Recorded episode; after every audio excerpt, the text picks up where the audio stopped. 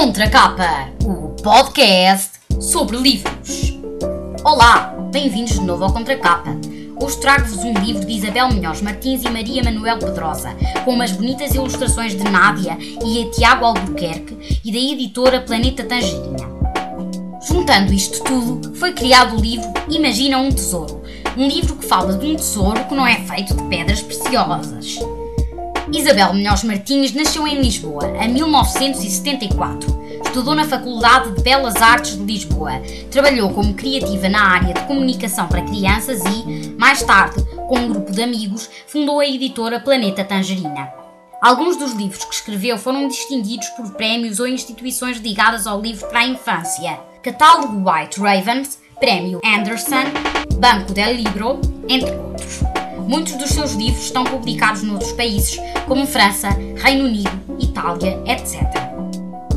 Maria Manuel Pedrosa nasceu na Figueira da Foz em 1968. Porém, a sua infância foi passada na Alemanha.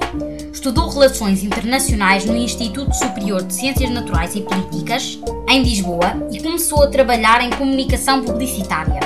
Passados sete anos, mergulhou na área de comunicação para a sustentabilidade e, neste âmbito, fez um mestrado sobre a responsabilidade social das empresas na Steinhochschule de Berlim. Vamos passar agora ao divertido livro Imagina um Tesouro. Este livro fala de um tesouro que não é feito de pedras preciosas. Então é feito de quê? Imagina que temos quatro lugares em Portugal, quase ao pé um dos outros, que são tão especiais que têm de ser preservados para sempre.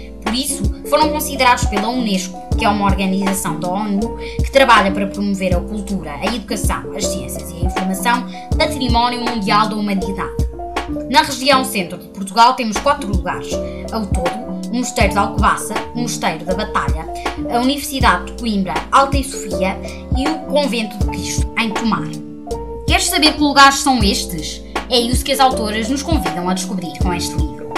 Espero que leiam o livro e também que visitem os lugares que o livro apresenta, pois tanto o livro como os lugares são magníficos. Até ao próximo programa e boas leituras!